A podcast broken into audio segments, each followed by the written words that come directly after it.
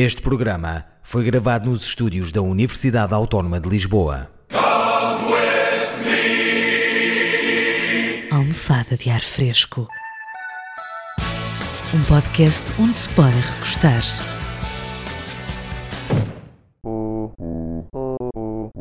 Eu hoje começo assim com um tom um bocadinho mais triste que o habitual. Uh, estou um bocadinho em baixo, de facto.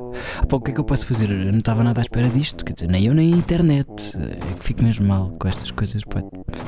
Desculpem lá, desculpem lá, dê-me só um momento, por favor, está bem? Então não é que a Jennifer Lopez e o Drake terminaram um namoro?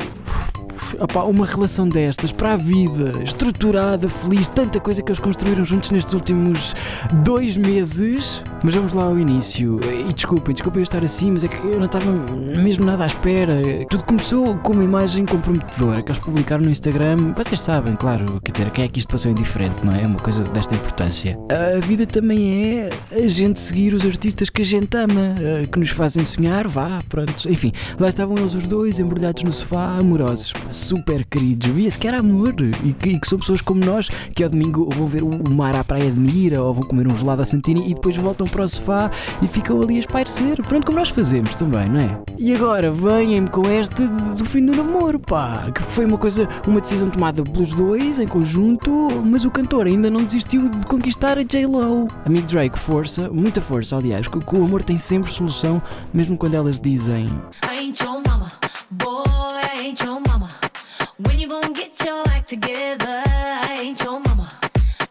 E pronto, vá, deixem lá ficar a música, a ver se, se isto anima um bocado, pá, sei lá, olha, vamos aos comentários. Arma Marte também está a viver muito esta situação. Ai Jesus, não pode ser! Digam-me que isso não é verdade! Eles eram tão boas pessoas e logo agora que eu já tinha toda a roupa comprada para a festa do casamento deles. Ai credo! Ai que eu morro! Deem-me um copo de água, por favor! Eu estou empassado! Alguém que me assopra na boca, me traga um soprador, não importa o que seja! Eu estou mesmo com falta de ar! Correi depressa e de avisar os vizinhos! Socorro! Ah, então eu percebo, olha, estou na mesma. Mas o Rui Tavares também veio cá disputar o papel de melhor argumento de filme encontrado nos comentários de uma notícia. A culpa foi dele. Esse bandido não parava em casa. Aos sábados à tarde enfiava-se nos cafés e só vinha às tantas. E ela, coitada, era uma galega, passava as tardes a cuidar da casa. Eu não sou de fazer coscovilhice, mas diz-se por aí nos cafés que ele tinha outra. Tanto é que ele nem podia ir ao Pingo Doce de lá ajudar a mulher nas compras. Ia logo para o café. Bandido! Pronto, e depois destes dois comentários eu também acho que já fica melhor, já fiquei assim um bocado mais animado. Há gente tão mais, uh, como dizer, escorregadia cerebralmente do que eu. Vitor Matos escreveu.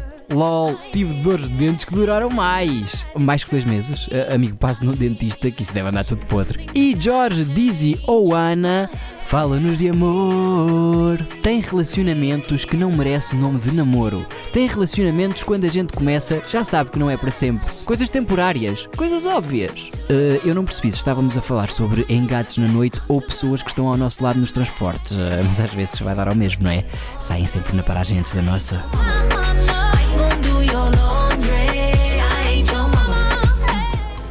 Bom, já estou mais para cima, ok? Isto acontece-me quando me perco no labirinto dos comentários da internet. Sobe-me logo o astral. Se estás em baixo, em baixo, em baixo também eu estou. Se estás em cima, em cima, para cima também eu vou. Se estás em baixo, E ainda bem que o próximo tema precisa de nós com as energias todas restabelecidas. Uh, digamos que fui buscá-lo à secção Tudo Pode Acontecer. Segurem-se bem, vamos olhar para a história de uma mulher que amamentou um leitão em direto na TV. O momento insólito foi transmitido num canal peruano. Uma jornalista estava a entrevistar um grupo de agricultores de uma localidade muito afetada pelas chuvas e pelas cheias, mas a entrevista acabaria por meter água quando esta suinicultora tomou a palavra e explicou que os seus animais estão sem sítio onde ficar devido ao aumento do caudal do rio que lhes destruiu o abrigo. Que isto também é BBC Vida Selvagem. Pensou que este podcast é só por calhice e inutilidades, não. Vamos precisar de mais. Para demonstrar que alguns porquinhos bebés tinham ficado sem mãe, a mulher uh, mostra um leitão que estava dentro de uma caixa, retira-o de lá de dentro e amamenta-o, levantando a camisola. Ainda bem que foram os porcos a ficar sem casa e não os cavalos ou as galinhas, senão como é que elas iria reconfortar? Quanto a nós, encontramos sempre carinho nos comentários, claro. Paula Fernandes escreveu: Opá, francamente, andam dezenas de cientistas à procura de extraterrestres noutros planetas e eles estão mesmo à nossa frente. Oh, gentinha bizarra! Mas o Nascimento traz um pouco de erudição e cultura. Também não foi o Kim Barreiros que mamou na cabritinha? Qual é o mal do leitão mamar na senhora? Paula da Luz ainda sonha com o palco do Politiama. Andamos nós a dar mama à classe política quando há tanto animal a precisar. e Maria Luísa Salgado Ferreira não queima sutiãs nem quando eles já estão cheinhos de buracos e mais velhos que os Lusíadas. Ao que chegam só para mostrar as mamas. Maria Eduarda Fins eh, não olhou a meios eh, e é de uma das minhas categorias de comentadores preferidos. Eh, Eu não lhes dou de mamar, pelo menos até ver, mas tenho sempre um carinho especial para eles. Ela escreveu: Francamente, nem vou comentar. Uh, eu sei que não está preparada para ouvir isto, Maria Eduarda, mas eu tenho uma notícia muito, muito importante para lhe dar. Uh, seja forte agora, prepare-se. É que já comentou.